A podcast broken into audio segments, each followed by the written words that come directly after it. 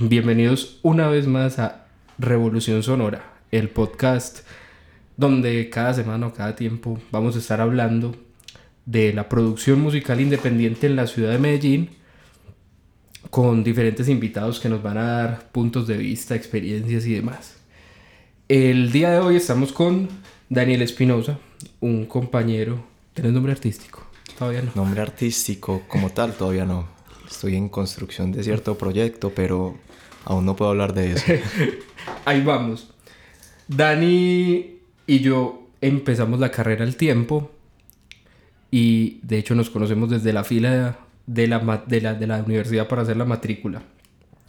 Entonces el, el, el, capítulo de hoy va a estar destinado a esa parte como de esta época de, de, estudios. O sea, yo estoy por terminar la carrera, Dani terminó hace poco.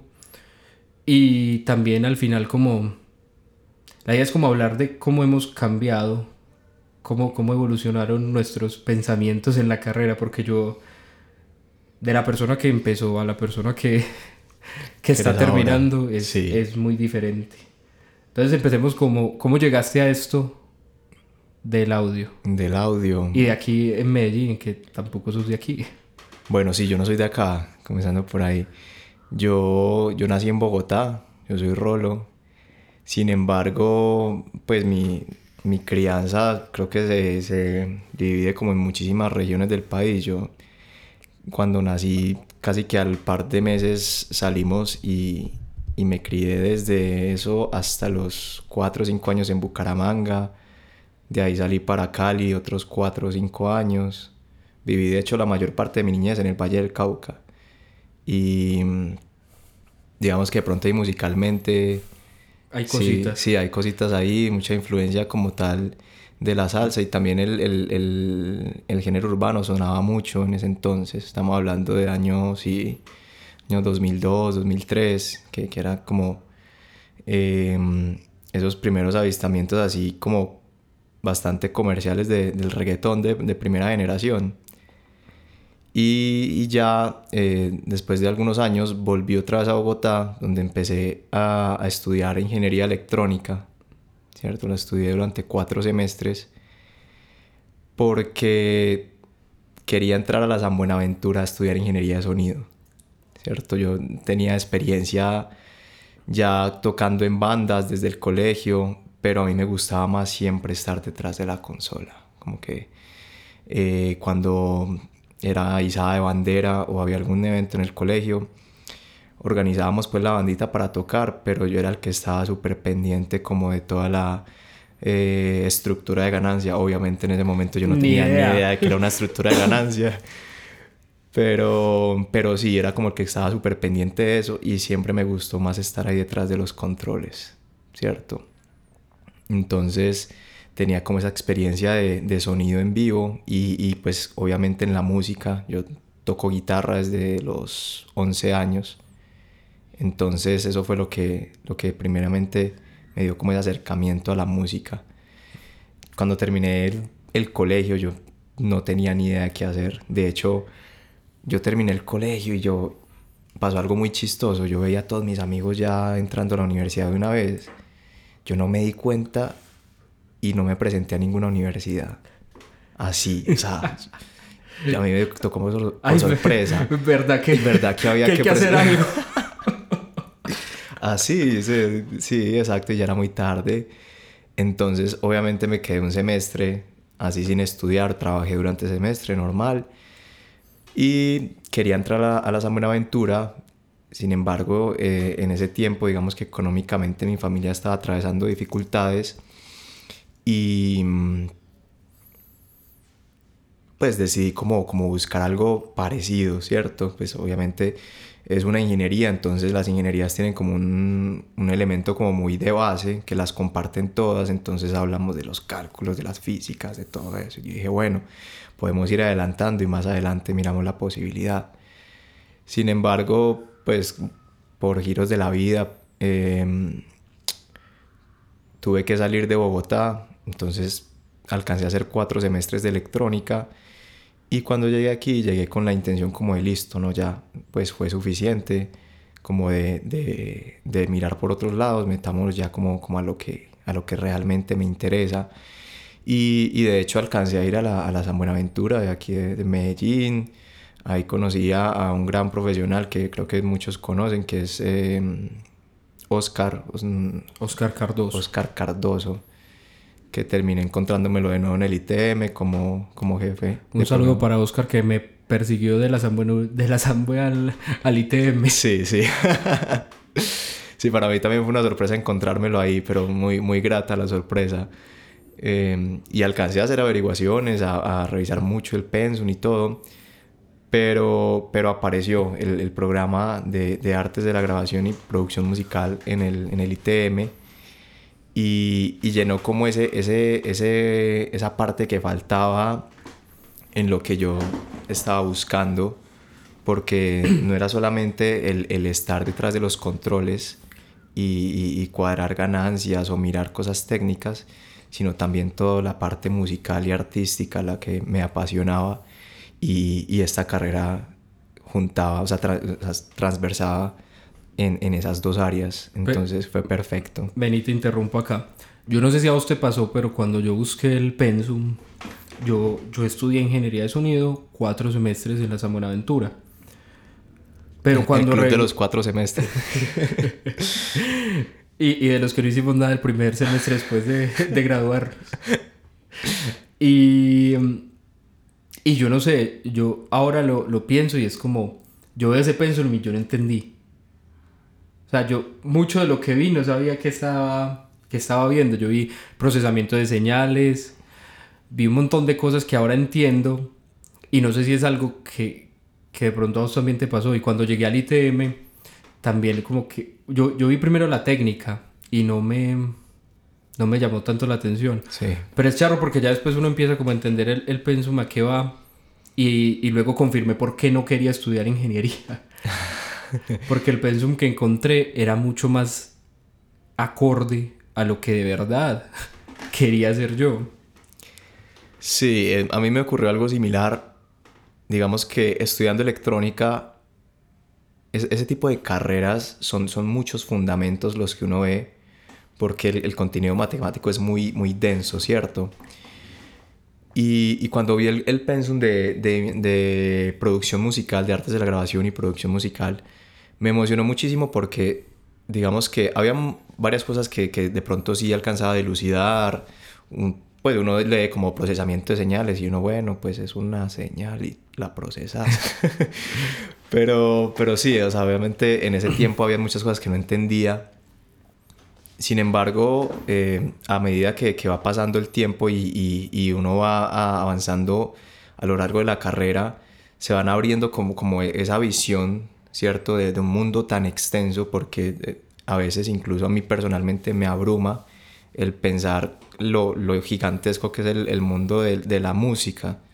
Ahora imagínate cuando la música ya se, lo vemos no solamente como música, sino como arte, ah. entonces es peor todavía. No, y, y, lo que está detrás de la música con el audio, con, con la importancia que tiene un productor, un ingeniero de mezcla, un ingeniero de grabación y demás fuimos entendiendo como los puntos donde se conectan las cosas. Exacto, o sea, eh, digamos que de pronto en, una etapa muy temprana uno se sentía increíblemente orgulloso de que conectaba la interfaz, conectaba el micrófono y cuando veía esa señal llegando uno, uff, parce, ya. Estoy produciendo. Y a mí, a mí una anécdota muy charra que me pasó en la Zamorantura. También la primera vez conectando un micrófono bueno, un micrófono de, de los que uno dice, un micrófono como de mil dólares. Sí, sí. Y estábamos haciendo unas grabaciones en clase y me acuerdo que, que, estábamos ahí grabando y yo tenía los audífonos. Y la primera vez que alguien grabó, a mí me engañó la grabación que había hecho el profesor y yo creí que el profesor estaba hablando en ese momento. Y fue como, ay, bueno, re. Y es cuando uno empieza a entender como, ay, parce, es que esto...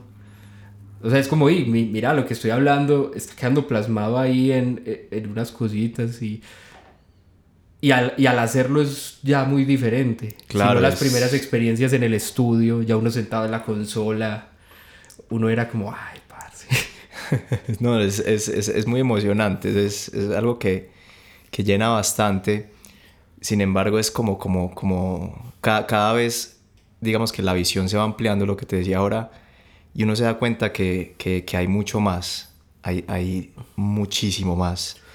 Que incluso, por ejemplo, algo tan sencillo como darse cuenta que tener una buena captura no es suficiente, ¿cierto? O, de, o lo que vos mencionabas ahora, eh, de que si por cosas de la vida, por facilidades o por algún golpe de suerte, bueno, etcétera, eh, logro tener en mi estudio un U87 o un Telefunken, eh, tampoco va a ser suficiente, ¿cierto? Que es, eh, eh, hace parte de un factor dentro de todo un mar de, de posibilidades. Y, y, que todos llegamos como con yo voy a ser productor.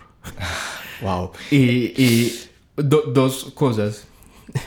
en la primera clase de audio que tuve en la San Buenaventura, un saludo al profesor David Buitrago, quien me dijo, quien nos dijo, ninguno de ustedes va a ser productor musical. Como, qué chimba de bienvenida. Y lo segundo es que como que no está todavía muy claro qué es un productor. es, el concepto es muy difuso. Todavía está muy difuso. Claro, y, y cada uno tiene, pues cada uno tiene como su, su concepto en cuanto a eso.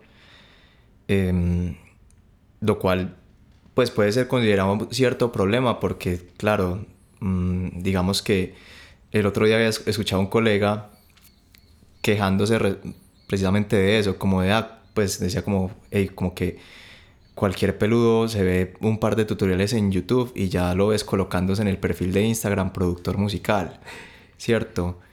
O también sucede que hay, hay personas que hacen beats, que son duros haciendo beats y, y los conocemos como productores musicales. Y a ojos de algunas personas eso es como una pequeña parte de lo que realmente representa el todo de ser un productor musical.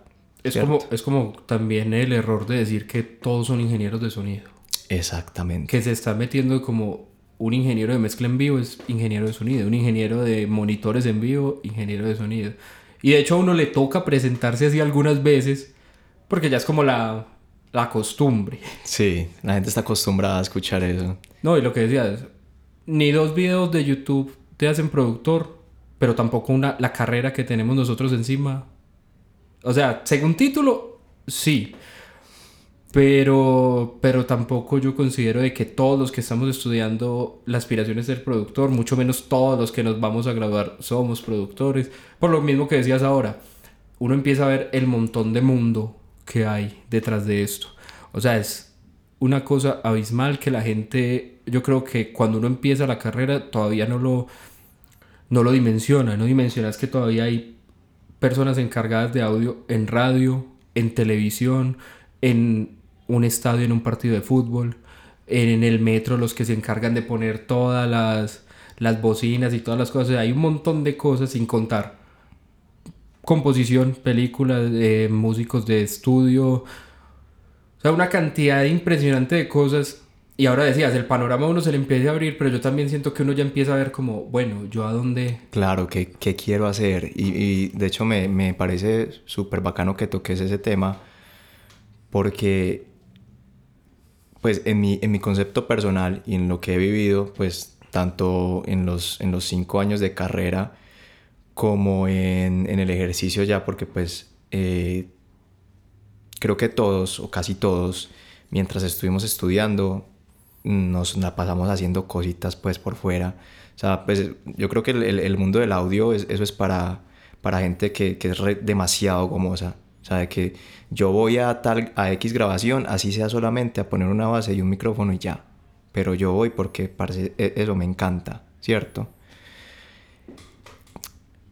Y algo que, que, o el concepto que yo he construido alrededor de lo que es productor, como para hacer una comparación, digamos, no sé, algo popular. Eh, el juego, un juego World of Warcraft, por ejemplo, WoW, ¿cierto? Donde tengo entendido, porque realmente no, no, no sé mucho de eso, pero un jugador tiene un nivel, ¿cierto? Entonces está el jugador nivel 1 que acaba de comenzar y está el jugador nivel 3000 que lleva 10 años jugando y, y, juega 48 horas al día, ¿cierto? Sí, así súper niveludo pues. Y creo que cada, cada, cada rol en el audio, ¿cierto? tiene como, como su, su, escala de nivel, ¿cierto? Hay gente mejor que otra, gente más dura que otra, de acuerdo a su experiencia, de acuerdo a su formación, etc. Pero creo que uno de los aspectos en los que más difícil es subir de nivel es el ser productor musical debido a la complejidad que tiene ese rol dentro de una producción musical, ¿cierto? ¿Por qué? Porque el, ingeniero de grabación es duro, conocer el flujo de señal de un, de un estudio, Los saber micrófonos. exacto, saber la respuesta de cada equipo con el que tú trabajas, saber que si yo tengo este micrófono y lo conecto a este preamplificador, si uso un cable distinto va a sonar de esta forma a con este cable. Ese es el nivel super pro de un ingeniero de, de grabación, ¿cierto? Y de los, los que la tienen tan clara que hasta experimentan en cada grabación. Claro, imagínate. Que, que llegan y ponen tres micrófonos más, uno en el piso, uno por allá en una esquina y uno dentro de una caja. Claro, no, para Pa- ver qué pasa. Incluso a mí me parece súper teso que ingenieros de, de grabación que hasta con cautín en mano modifican los equipos para, para, para nuevos sonidos o etcétera, ¿cierto? Eh, el ingeniero de mezcla, el ingeniero de mezcla que escucha en sus monitores una canción o bueno, un multitrack y sabe qué hay que hacer exactamente para llegar al sonido que tiene en la cabeza y más importante todavía al sonido que le está pidiendo el artista y o productor, ¿cierto? Mm, El músico, pues ya sabemos todo lo que- todos los días. Exactamente. El de máster se dedica a escuchar, tiene Mas- clara... Master es, un, él es el cirujano del audio. Sí, tiene clara una frecuencia exacta. No, eso está mal en 3595. Epa. Y ahí, y, y solamente 0.5 de decibeles y pum. Ahí está solucionado el problema. ¿Cuál es el tema con el productor musical? Que el productor musical, para mí, cuando, cuando es muy, muy niveludo en su, en su ejercicio, es una persona, es un, es un rol que tiene cierto grado de experticia en todo lo que acabamos de mencionar. ¿Cierto? No, no, que, no que sea súper experto en todo, no. Pero que conoce a, a profundidad y tiene autoridad en cada una de estas etapas. No, y tiene, tiene el concepto de decir, incluso sabemos que hay productores que no son ni músicos, ni, ni técnicos en audio, ni conocen, sino que tienen la capacidad de decir, ve, en, la- en el proceso de mezcla, "Ay, parce, hay algo que no me cuadra. No está bien. Y se lo tiene que comunicar al ingeniero de mezcla que tiene que entender qué es lo que no le cuadra. Claro, o sea, eh, el pro, porque el productor básicamente es responsable de, de todo el proceso, ¿cierto? Entonces ahí es donde nos damos cuenta que si yo hago beats y puedo ser muy duro haciendo beats, como, como lo hay mucha gente en Medellín que de verdad eh, uno hasta ni siquiera sabe cómo hacen, porque tiene los mismos sonidos, el mismo DAW, los mismos monitores, pero cuando esa persona se sienta a hacer un beat, la rompe, ¿cierto? Y en cuestión de hora y media, dos horas, se hace un beat durísimo, ¿cierto? Pero ahí es donde uno se da cuenta que ser beatmaker no es ser productor, porque un productor necesitas también que sepa, de acuerdo a cómo quiere el resultado final, qué es lo que necesita ese beat en ese momento en la etapa de producción. O que cuando el cantante se monte sobre ese beat, cómo debe cantar o qué es lo que debe hacer para que haya química o se sienta cómodo dentro de ese instrumental. Y eso es como una pequeña parte dentro de todo el proceso. Entonces sí, sí creo que como concepto de productor musical es esa persona que, que pues tiene que tener mucho conocimiento en todas esas áreas y, y es, una, es un rol difícil, pues es, un, es un rol que requiere un conocimiento bastante, bastante duro. Y cuando, cuando ya el producto es comercial, que también están al tanto del mercado. Ahí es todavía cómo, cómo peor, está evolucionando. claro, porque estás creando un producto que, que lo estás creando y tienes encima la presión de que ese producto se tiene que vender, ¿cierto? O sea, necesitas que se venda porque ese es el propósito. Estás creando un activo, porque para mí una, una canción es un activo. Sí, obvio, y uno tiene propiedad Exacto. sobre ella. Exacto. Y sobre una, para crearse un activo, un activo no, no aparece de la nada, ¿cierto? O sea, una- un activo no es que hay. Eh, yo, yo cuando hablo de esto doy muchos ejemplos como con la finca raíz. Hay gente que se me burla mucho. Pero si yo tengo, si yo tengo intención de, de crear una, de, perdón, de construir una casa, pues no es, no, no, ella no, no aparece por simple deseo mío, ¿cierto? Yo necesito una inversión en un terreno, en unos constructores, en un arquitecto, etc. Entonces, por lo tanto, cuando yo tengo una, tengo una canción, esa canción representa una inversión, no solamente de parte del artista, sino de todos los involucrados en el proceso. Entonces, cuando un producto está con, es creado con un objetivo comercial, es, es más la presión porque necesitas que, que eso le dé de comer a todos los que participaron, por ejemplo.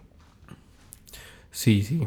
Es, es chévere porque yo siento que si esta conversación lo hubiéramos tenido hace seis años que nos conocemos más o menos, sería muy diferente. O sea, yo siento que, que a pesar de que a uno la, la carrera universitaria no le da todo, porque incluso hablando con los mismos profesores, ellos decían que no lo da todo y que falta todavía mucho y el mundo que hay detrás es gigante. Yo siento que también nos dio bases muy, muy sólidas. Y también empezamos a conocer mucho como cómo es este mundo. Porque al principio quizás no tanto, pero ya después conforme uno iba avanzando yo sentía como, bueno, y ¿Esto para dónde va? Claro, sí. ¿Y ahora qué? Sí, porque de hecho, pues digamos que trasladándonos como a esa época de, jóvenes, listo, terminamos la, el, colegio, ¿qué vamos a hacer? Y, el, el, panorama es como medio difuso porque pues te metes a una carrera porque sabes que tres o cuatro cosas te gustan de cierto oficio, ¿cierto? Y de pronto no has investigado lo suficiente y a veces no es culpa tuya porque a veces tampoco hay fuentes, ¿cierto? Digamos que, bueno, tal vez en nuestro tiempo se veía más eso porque ahora YouTube está inundado de, un montón de videos, la bibliografía es más accesible, ¿cierto? Pero tal vez para un joven no, no, no hay como tanta iniciativa de, de uff, leámonos los libros de producción musical a ver si me pongo a estudiar producción musical. No, no. No, no, no ocurre como eso. Pero lo, importante ahí, o de pronto lo que a mí me, me hubiera gustado escuchar en ese, en ese momento, es, es el tema como del, del, enfoque, ¿cierto? Eh, en ese proceso como, como de aprendizaje durante la carrera, el, el, disfrutar el proceso es muy importante, ¿cierto? Y, y, digamos que en una formación como la es la de artes de la grabación y producción musical, te da la oportunidad de experimentar casi que todas las etapas de un proceso de creación, ¿cierto? Pero el tener, el tener un enfoque en, en, tu, en, lo que vas a hacer desde el principio te va a dar una herramienta muy importante y es el aprovechamiento del tiempo en el tiempo debido. ¿Por qué? Porque el tiempo en el que tú estás en la universidad, en una carrera como esta, te da la oportunidad de codearte con gente que posiblemente en un futuro van a ser colegas que van a estar dominando o van a ser extremadamente importantes en la industria musical, ¿cierto? Eso para mí es vital, vital. Y de hecho, si vos lo ves, muchos de nuestros profesores que ya son profesionales en audio, ellos manejan sus gremios de trabajo. Ellos ya tienen personas con las que trabajan y en y en, en, el podcast con Daniel que pueden escuchar aquí, con Daniel Marini y con Sebastián Lopera, que también son dos capítulos, ellos también hablan de que llevan X cantidad de años trabajando con las mismas personas, pero que ya son gente que tiene un flujo de trabajo y se entienden y son gente que conocen hace rato.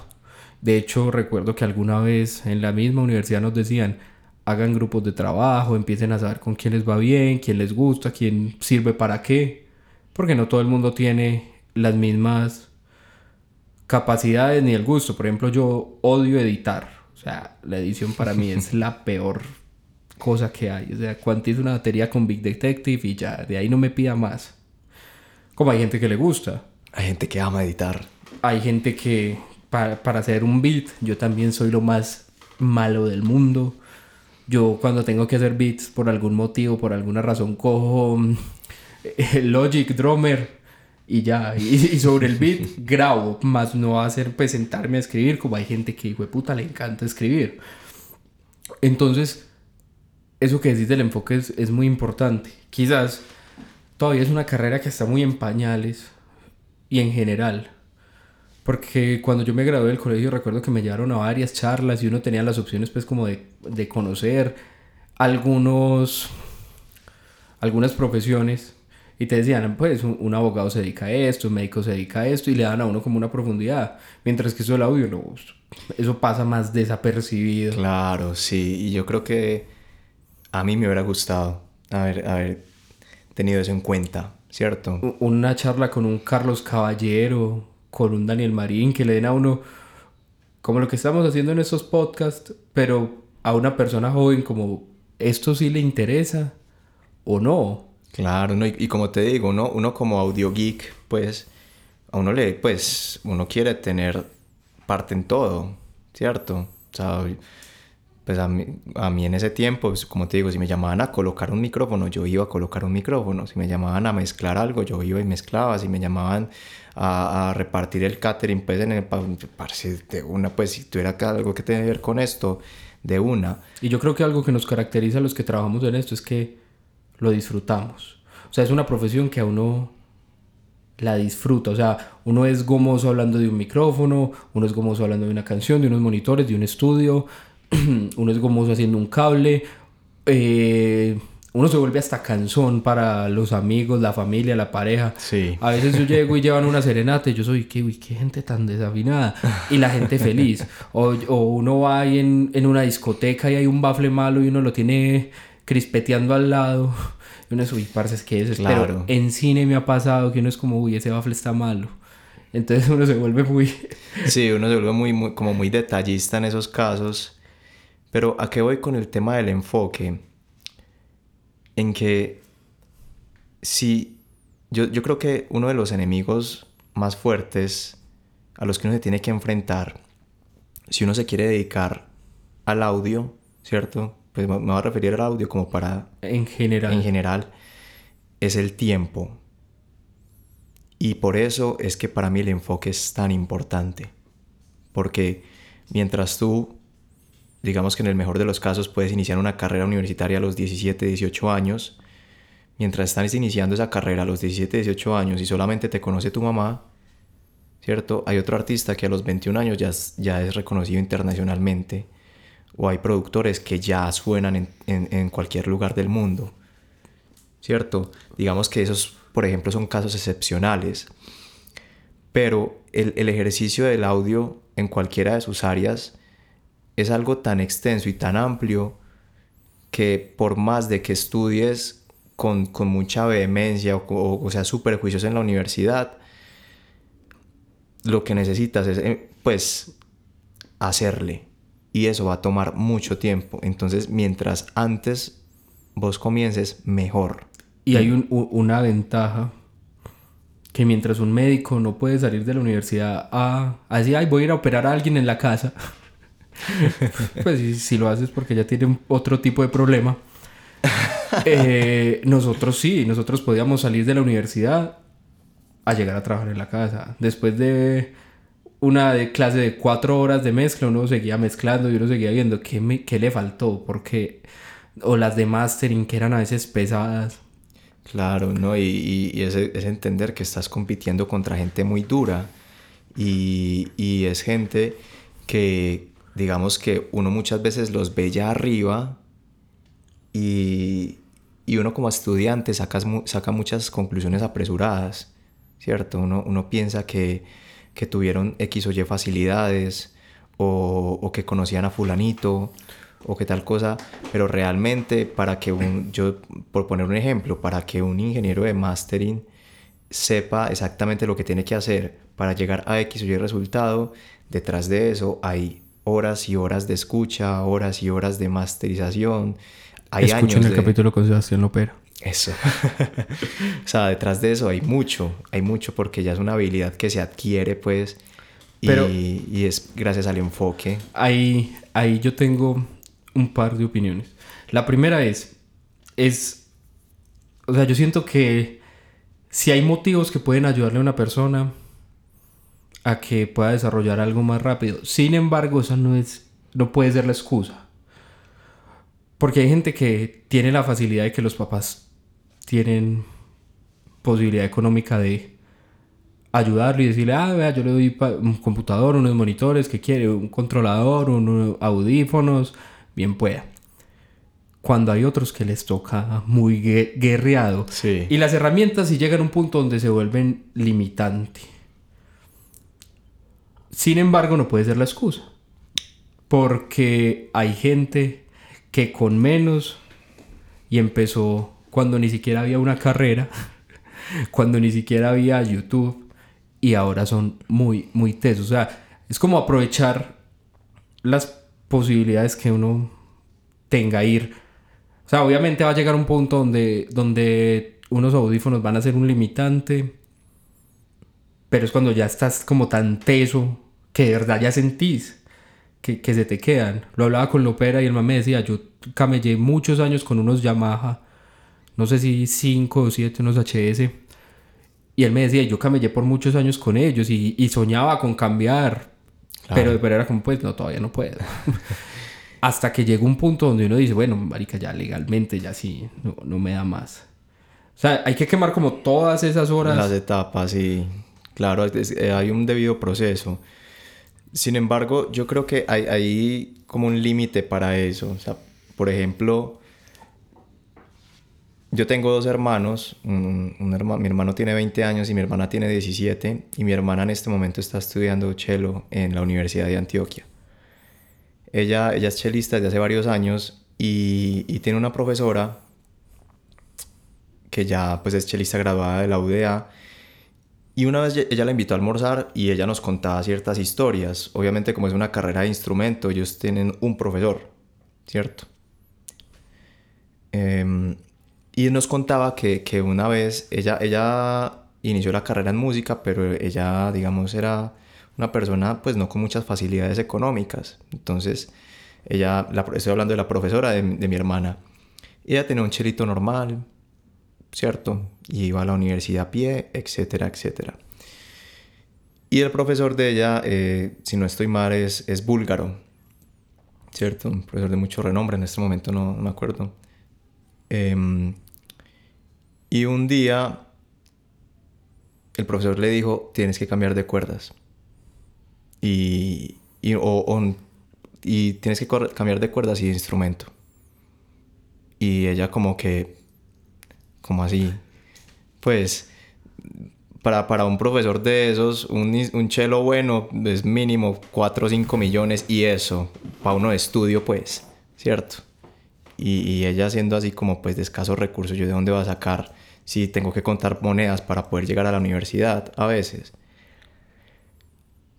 Y lo que el profesor le, le, respondió, que nosotros sabemos que los profesores de música tienden a ser un poquito rígidos y, y, y, duros, es que estudiar música es una carrera para gente que tiene plata. Así le respondió el profesor, ¿cierto? Las posibilidades están para algunas personas, ¿cierto? Pero hay algunos puntos en los cuales hay cosas que son realmente necesarias, ¿cierto? Por ejemplo, yo puedo tener los HS5, ¿cierto? Y quiero ser ingeniero de mastering. Pero si yo no cuento con el tiempo para sentarme a estudiar, y, a, estudiar o, o, como ya tal, como tal al ejercicio de trabajar, no voy a llegar a mi objetivo, ¿cierto? Entonces, vuelvo de nuevo como a mi punto del enfoque. Si yo no cuento, porque para mí el, tiempo también es un activo, ¿cierto? El tiempo es plata. Si yo tengo la facilidad, puede que yo no tenga la plata para, para unos barefoot, ¿cierto? O para tener el super convertidor, etcétera, etcétera. Pero si tienes tiempo, puedes lograrlo. No, y, de hecho a nosotros cuando vimos mastering más que todo, que digamos que entre, en teoría era la materia donde teníamos que tener el mejor equipamiento. Primero lo vimos en distancia, a distancia porque estuvimos en pandemia. O sea, ni siquiera pudimos ver una sola clase en el estudio. Y el profesor finalmente nos, nos decía, era como, muchachos, ustedes tienen que trabajar con lo que tienen y tienen que ser capaces de, de masterizar con lo que tienen. Ah, profe, que no tengo plugins, que lo que sea. Entonces use los nativos. Profe, estoy en audífonos. Pues entonces use sus audífonos, Y, y, utilice un, un plugin De corrección. Sí, un emuladorcito ahí para que le suene lo más plano que, que eso se lo permita. Profe, que yo estoy en los genius de la casa, pues en eso le tocó. Entonces eso, eso me parece que fue de hecho una tarea chévere y alguna vez no recuerdo si nos pusieron que con Lopera era como ah, mezcla y era como con los nativos de Pro Tools. Claro. Sí, ese, ese aspecto para mí es supremamente importante. Digamos que yo estoy de acuerdo, listo, una persona puede comenzar desde muy abajo porque hay, hay testimonios de eso. Yo personalmente, los equipos que tengo hasta este momento, men, ha sido con el sudor de la frente y a uno no le duele porque uno sabe que eso es lo que uno le, apa- le apasiona y todo. Pero para mí, más que los equipos, el activo más importante que tiene una persona que quiere llegar a vivir del audio es, es el tiempo. Porque el tiempo es el que te permite tener enfoque en cualquiera de las áreas en la que te quieres desarrollar, sí o sí. Igualmente, pues, o sea, no es imposible. Pero yo también no. he considerado que el golpe de suerte, digamos, para uno ganarse un Grammy o algo así. O sea, es como la conjunción de muchas cosas. Pero de que uno puede vivir, por lo menos, de, de hacer música, yo, yo creo que sí. Claro, no depende es posible. depende de, de tu trabajo y de que le des muy duro. Pero nosotros conocemos mucha gente. Y yo también siento que ha cambiado mucho la, pers- la perspectiva mía de que antes, pues uno sigue haciendo el chiste de que nos vamos a morir de hambre. Pero la perspectiva ha cambiado mucho. Yo, yo también he sentido como que, marica, hay mucho trabajo. Aquí en Medellín, y hablando de lo que se trata este podcast, la producción independiente es dura. O sea, que hay mucha gente queriendo hacer música, hay gente buena, hay gente mala. Pero hay. Claro, el, el mercado está, el mercado está. Y lo que te decía, lo que te decía, porque siempre vuelvo a lo mismo. Y, la competencia también es, es durísima, ¿cierto? Porque la- las, las carreras de producción musical, eh, no sé, en los programas en el ITM, tenemos la San Buenaventura, tenemos la Escuela de Audio y Sonido. la EAS, Exacto, tenemos las distintas academias. que- Independientes. exactamente. YouTube. Hay mucha gente que quiere producir música, ¿cierto? Eh, porque de hecho es un, pues es un medio atractivo.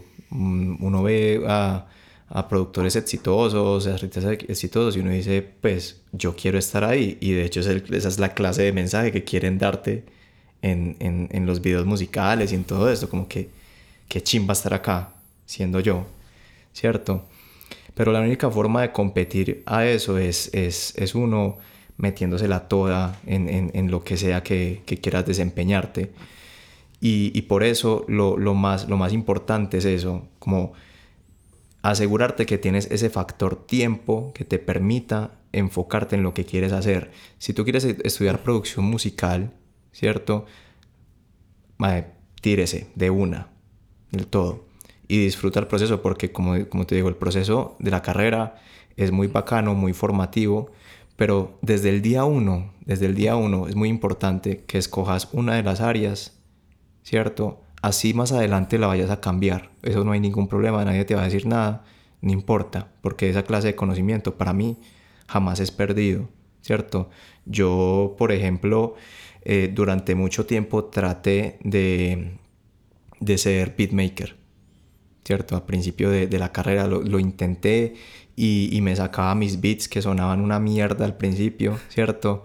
Y, y- y le daba y le daba y le daba y al final yo me terminé fue enamorando de, de- de la ingeniería de mezcla.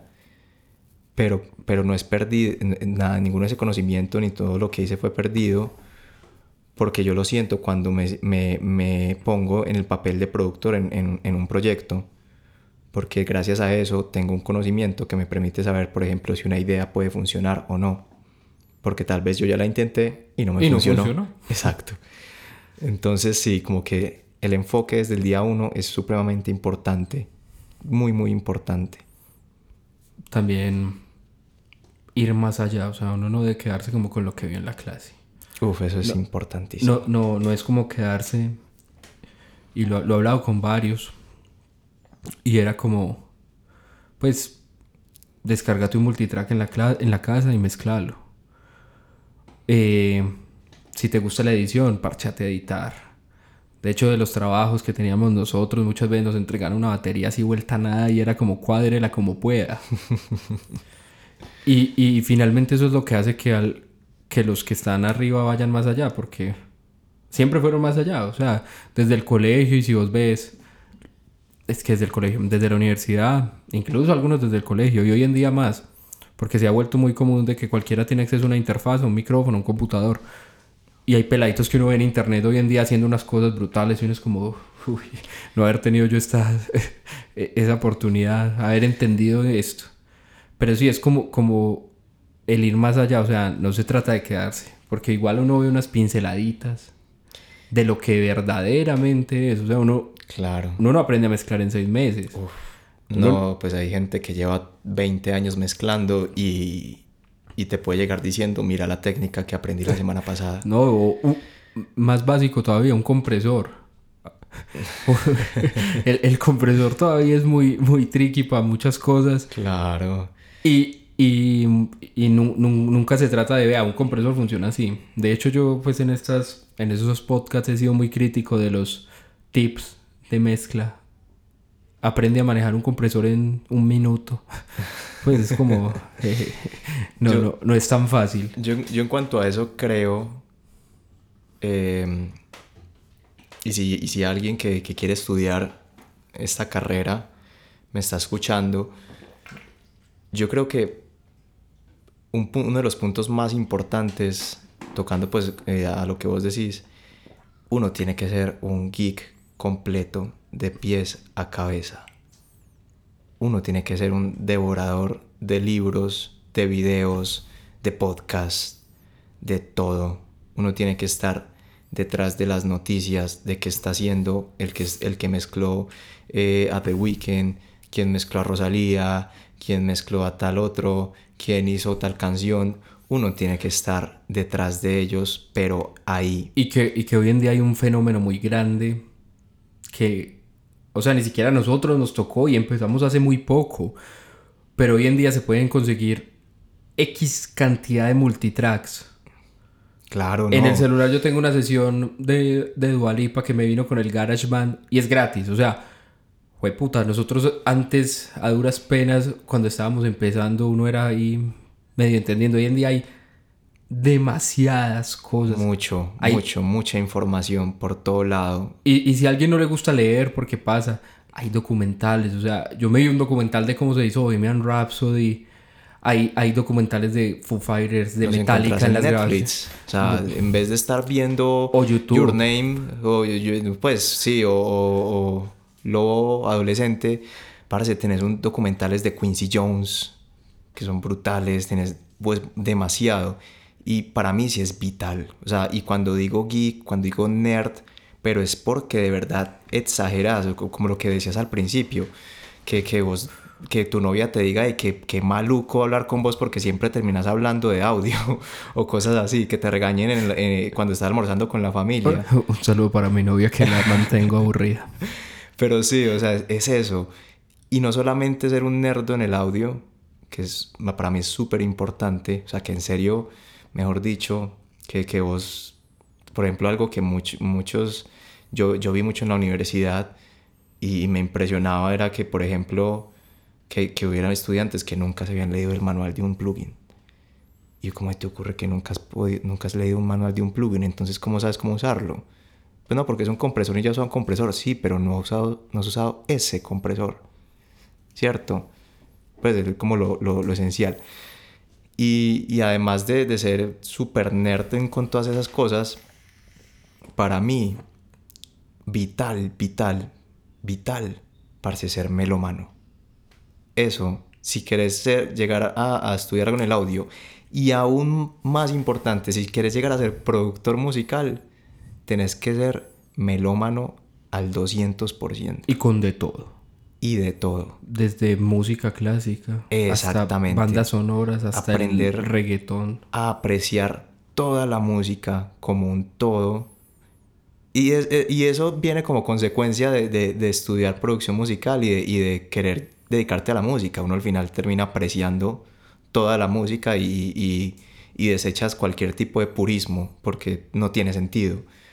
Pero si, si no, si no tienes la, la, mm, como el hábito de, de escuchar música de una escucha activa, porque eso es la otra. No se trata de que te coloques los audífonos mientras lavas los trastes o, trapeas la casa, sino que te sientas a escuchar música. Es, e, eso para mí es vital. Y como con un, con un pensamiento crítico. Exactamente. O sea, como uno tratar de, decir, bueno, ¿qué, ¿qué, están haciendo? Ah, mira, esta reverb, está, aquí abren el efecto, aquí hay un delay, aquí cambiaron todo, es un redoblante, ah, en el coro va otro. Y uno ya empieza como a hacer eso también, intentar como ir escuchando qué están haciendo y vuelvo a lo mismo de los mitos como con los que empezábamos. Yo al principio pensaba que una canción era de principio a fin como la misma instrumentación y ya después uno se va dando cuenta, ve, no, ve, aquí hay una reverb y aquí hay otra. Ve, la voz está de una forma, aquí está de otra Claro, son, son, un montón de cosas que uno ya se va dando cuenta y que por eso mismo uno se vuelve cansón. A veces yo estoy oyendo música y yo digo, ay, qué chimba esto. Y mi novia es como, ¿de qué, de qué me estás hablando? Y yo, de, ah, de que hicieron... ¿De qué me estás hablando? sí, esa, esa, es una, para mí es una de las mejores escuelas. O sea, el, el, el tener una escucha activa de la música y, y por ejemplo, vos tocas los aspectos técnicos, listo, em, eh, la rever, los tiempos de compresión, etcétera, etcétera. Pero también como tenés ahí la canción, X canción o X álbum, pues es que tienes todo. Cuando, cuando escuchas música, tienes absolutamente todo el mundo del audio en, en, en tres minutos, ¿cierto? Ahí condensados, ¿cierto? Porque pues si, si lo llevamos a los libros, pues hay un libro de mezcla, hay un libro de mastering, hay un libro de micrófonos, etcétera. Grabación, composición, arreglo. Si lo llevas a los videos, hay un video de 20 minutos de donde te enseñan cómo crear una pista en Ableton. Listo. Pero en la música tienes todo eso reunido. Entonces para mí esa es la escuela, la mejor escuela de todas. ¿Cierto? Porque así como puedes escuchar qué rever está en este o, o, o cómo lo pusieron a cantar en esta parte o, las técnicas que usaron, también tienes los arreglos, también tienes la canción como tal, tienes lo artístico, tienes em, lo estético, lo tienes todo ahí. No, y, que digamos que la parte teórica de, de cada una de, esas, de esos componentes, digamos que es entre comillas fácil y que uno la va estudiando, se vuelve complicado el momento de juntar todo. O sea, a nosotros en las clases nos decían, eh, pues sí, yo les explico usar un compresor en 10 minutos, pues es un threshold, un gain, un radio, un attack, un release, y ya esto esto, esto hace esto. Pero ya el cómo lo vas a usar, cómo afecta, mm, yo me demoré un montón de rato en, entender cuando algo estaba comprimido y cuando algo no. Claro, y, y fíjate que nosotros como seres humanos, nosotros no podemos inventarnos nada. O sea, realmente para nosotros es imposible inventar. Nosotros podemos recrear, pero inventar no. Y si yo, digamos, si yo como ingeniero de mezcla estoy escuchando un multitrack que me enviaron y escucho la batería y, defino qué clase de, tono o, qué, o cómo quiero que suene esa batería, no lo hago porque me lo estoy inventando, sino porque lo he escuchado. Ya hay alguna referencia. Exactamente. Entonces esa, esa clase de referencias yo la consigo escuchando música, ¿cierto? Escuchando música, que si yo escucho una guitarra y, y quiero darle cierto carácter, es porque ese carácter lo he escuchado anteriormente. Y, y, que quizás es muy difícil, si no imposible, pues no falta el oído absoluto del audio, que no sé si eso existe o me estoy inventando un término. Que diga, eso es muy interesante. Ahí usaron un CLA más o menos así. Quizás es muy difícil llegar a eso. Uno puede decir, más o menos tiene el color, queda un, un CLA, un 1176. Yo creo que eso lo da la experiencia. porque de hecho, esa clase de discurso sí lo he escuchado mucho. Sí. Eh, pero uno puede, digamos, tener el concepto de decir, quizás aplicando estos procesos puedo llegar a ese sonido. Y eso es. A, mí, eso, e, esa parte del concepto me cambió mucho, porque yo también al principio yo llegaba, yo, ah, una mezcla a escoger y, y uno empieza a perillar y a hacer un montón de cosas y uno empieza a hacer un montón de procesos. Y lo hablé con, con, lo hablaba con Daniel y con Lopera también, y era como, pues el concepto, yo me, me parece que es algo de lo más chévere que me dio la universidad, porque vuelvo a lo mismo, más allá de, eso es un ecualizador, esto es un compresor, esto es un limitador, bla, bla, bla, una red, lo que sea, es usted a dónde quiere llegar y qué pasos va a dar para llegar allá. O sea, antes de uno ponerse a, a montar un montón de plugins, que también fue otro mito que yo me quité de encima al principio. Nosotros parecíamos en una competencia a ver quién tenía más plugins. y uno era como, tengo Waves, tengo esto, tengo FabFilter, tengo un montón de cosas. Pero finalmente era como, eh, y nos decían como, aprende a usar primero un plugin. Claro, es que tienes 1200 plugins en el ordenador y no has aprendido a usar el primero. Sí, o sea, aprende a manejar la SSL de Waves. Y después de que lo sepas manejar de arriba a abajo, coge la de la de Plugin Alliance a ver cómo cambia. Aprende a, a, a, usar un compresor y usarlo bien para todo, así sea el mismo nativo, pero, pero ya sabes eso, que cuando ya tengas necesidad de un color diferente o algo así, pero es como aprender primero una sola, o sea, aprendete bien un paso, porque es que yo creo que uno es muy carro loco al principio. Sí, definitivamente. yo, yo, me acuerdo que yo tenía 20 DAOs, tenía X cantidad de plugins y ahora pues tengo muchos, pero es porque vienen paquetes pues. Pero, pero ya después uno como que va aprendiendo a quedarse en una sola cosita. Yo pues generalmente cuando mezclo utilizo los mismos plugins. De vez en cuando uno quiere como, bueno, empezar a experimentar algo nuevo, a ver qué va pasando. Pero es lo mismo, lo, lo, que decías, el tiempo, la dedicación. Claro, es que aprendes como a, a llegar al resultado que, que, quieres. Como que si yo quiero esto y ya sé cómo llegar a él, es porque ya hice la búsqueda, ¿cierto? Entonces, por ejemplo, lo, que vos decís, o sea, si, si yo voy a mezclar y yo sé que X plugin me va a llegar a este resultado, pues lo coloco, ¿cierto? Si quiero un resultado distinto y aún no ha llegado, nunca había llegado a él, ese es el momento de experimentar, ¿cierto? Digo yo. Y que hay que pasar también por el, creo que este es el plugin para llegar a ese resultado. Y lo moviste de todas las formas posibles y no llegaste, pues. Ah, bueno, pasa al siguiente. No, y, y eso es un, un, escalón más, porque cuando ya estés buscando el resultado, ya sabes, como, este no va a ser. Exacto. Voy a pasar, es a este. Claro, hay ocasiones, por ejemplo, es gracioso, a veces uno arrastra un plugin y, y, por error lo coloca en el canal que no es, o colocas el plugin que no, pues no, querías otro plugin, pero apenas lo insertas, encuentras el sonido que estabas buscando. No, y eso se da también en, en la grabación. Yo, una anécdota aquí. Me acuerdo que una captura del room más brutal que yo he hecho en la vida fue porque se me quedó abierto un tollback en el estudio, un 58 en el piso detrás de la batería. Sí. Y el room que yo conseguí fue una cosa increíble. Brutal. Vaya, recréelo pues. Claro.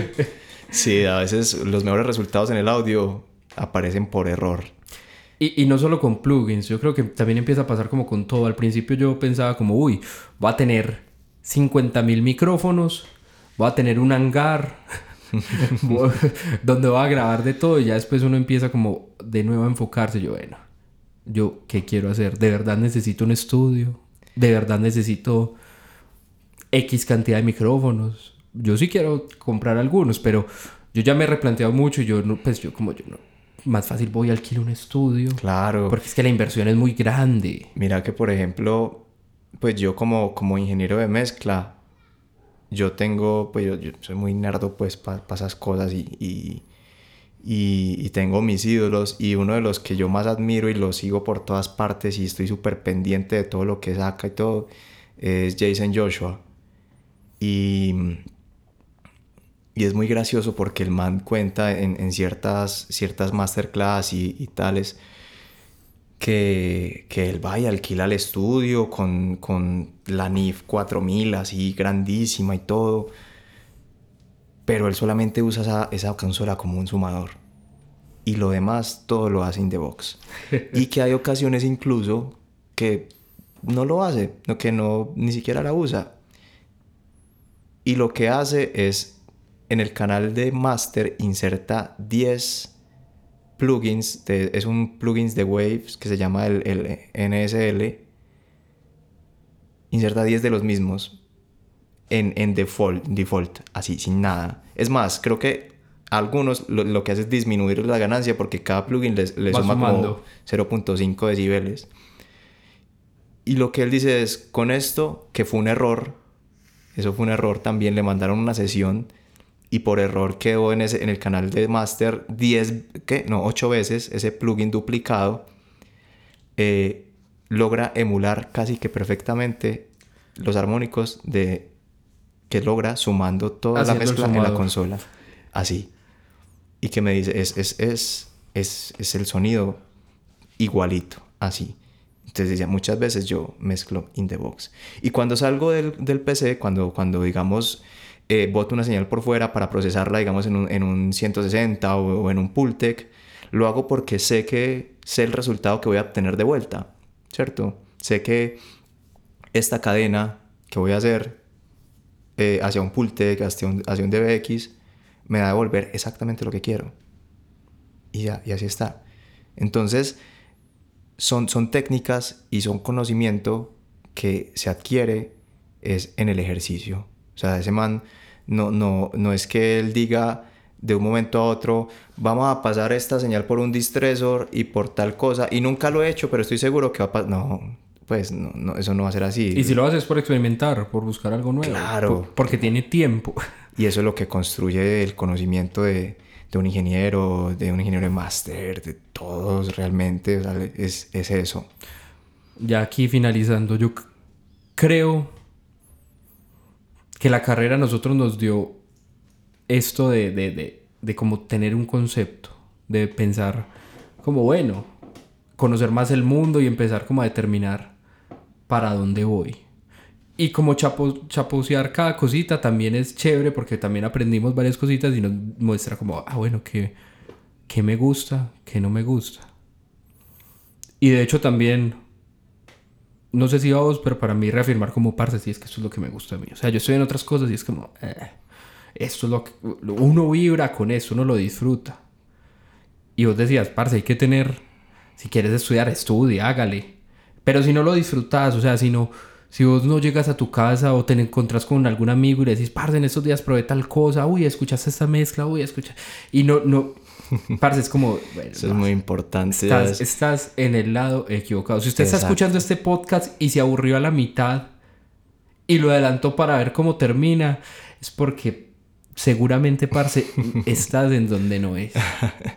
Si yo, por ejemplo, en mis colegas o incluso amigos, yo los, los bombardeo con puros links de Spotify porque cuando yo me encuentro con una producción que no solamente es una producción que me gusta, sino que la considero un caso de estudio, les digo yo a veces, así, parce, escúchate esto porque es, este álbum es para estudiarlo, porque lo que hay aquí es brutal, así y yo mando, hey, no, escúchate esto, escuchaste, escúchate aquello, mira este nuevo plugin que salió y tiene esta función, está interesante, no, tal cosa. O sea, es el, el, como que el nivel de curiosidad en cuanto a eso es muy, muy importante porque realmente vas a estar compitiendo literalmente con genios. O sea, esa gente es genio, genio. Uno, uno ve eh, masterclass de Meets with the Masters, de Pure Mix, etcétera, etcétera, esta gente que es dura, esa gente eh, son, son brillantes, es gente que de verdad te va a decir, en este compresor le puse de gain 0.1 decibel porque era suficiente. Así. Y para mí eso es impresionante, pues.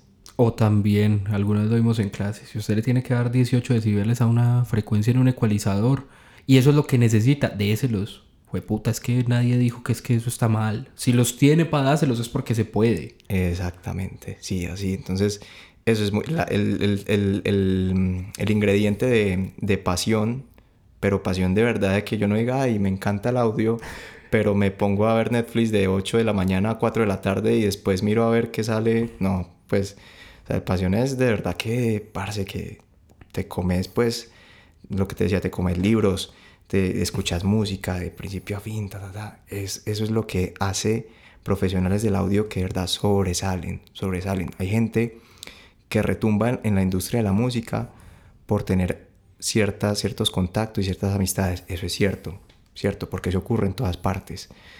pero los que más sobresalen son los que de verdad saben hacer las cosas. Y eso se aprende es, parce, dándole, día y noche. No, y, y, lo que te hablaba ahora, puede que no te vayas a ganar un Grammy porque pues finalmente es algo duro. Pero, y volviendo a, la raíz de lo que es este podcast, estamos hablando de producción musical independiente. Y hay cosas que empezaron independientes que son muy buenas. J Balvin antes de, tener una disquera y lo que sea, y lo que son Mossy y Sky que hablábamos ahora, pues antes de grabar. Gente que al principio empezó sin, sin una productora detrás. Que puede que pues, llegue un momento donde vos podés despegar, sí, pero igual vos también puedes hacer cosas muy buenas sin tener que estar dependiendo de, de una disquera o esperando un premio lo que sea. Hay gente muy tesa, hay gente que empezó muy, muy abajo y es la misma dedicación lo que te va llevando a esto. Claro, ¿no? y el, el tema calidad siempre hay que perseguirlo. Y yo, yo no veo los Grammy como una cosa tan lejana. O sea, fíjate que... Aquí en Medellín ya ha salido mucho ganador. Claro, y, ¿no? y, también hay ocasiones en las que... Eh, no, y hay mucha categoría. O sea, fíjate que, que los gaiteros de San Jacinto han sido nominados. No, no, Filarmónica de Medellín. Filarmónica ganó, con tu roxito filarmónico. O sea, no, no es una cosa tan lejana. Creo que también em, Puerto Candelaria, no sé si fue nominado o también ah, ganó hace... Ellos, han ganado. Exacto, entonces no es una cosa tan lejana. Por eso para mí prima como el, el ser tan empeliculado, parce, que... Porque si, si vos sos empeliculado y le das y le das y le das literalmente de forma exagerada, eh, poco a poco tu producto va saliendo de calidad y aumentando y aumentando. Y bueno, yo creo que no es más por hoy, porque es que nos... Aquí demostramos la tesis de este capítulo y es que cuando uno lo disfruta el tiempo se va. Dani, muchas gracias por aceptar esta invitación. muchas gracias por, por tenerme aquí. ¿Cómo te encontramos en redes sociales? En redes sociales. en redes sociales uso más que todo Instagram. Estoy como Isaac Did It en inglés, ¿cierto? Eh, digamos que no soy mucho de, redes, pero pues por ahí me pueden contactar en caso de, de cualquier duda, cualquier pregunta, siempre para servirles. Bueno, ya saben, muchas gracias por escucharnos. Buenas tardes, días, noches, la hora que sea que estén escuchando esto. Y si les gusta la idea de esto, como va es como de pronto crecerle, porque me está gustando lo que estoy haciendo. y espero que salga de un trabajo de clase y de pronto pueda funcionar.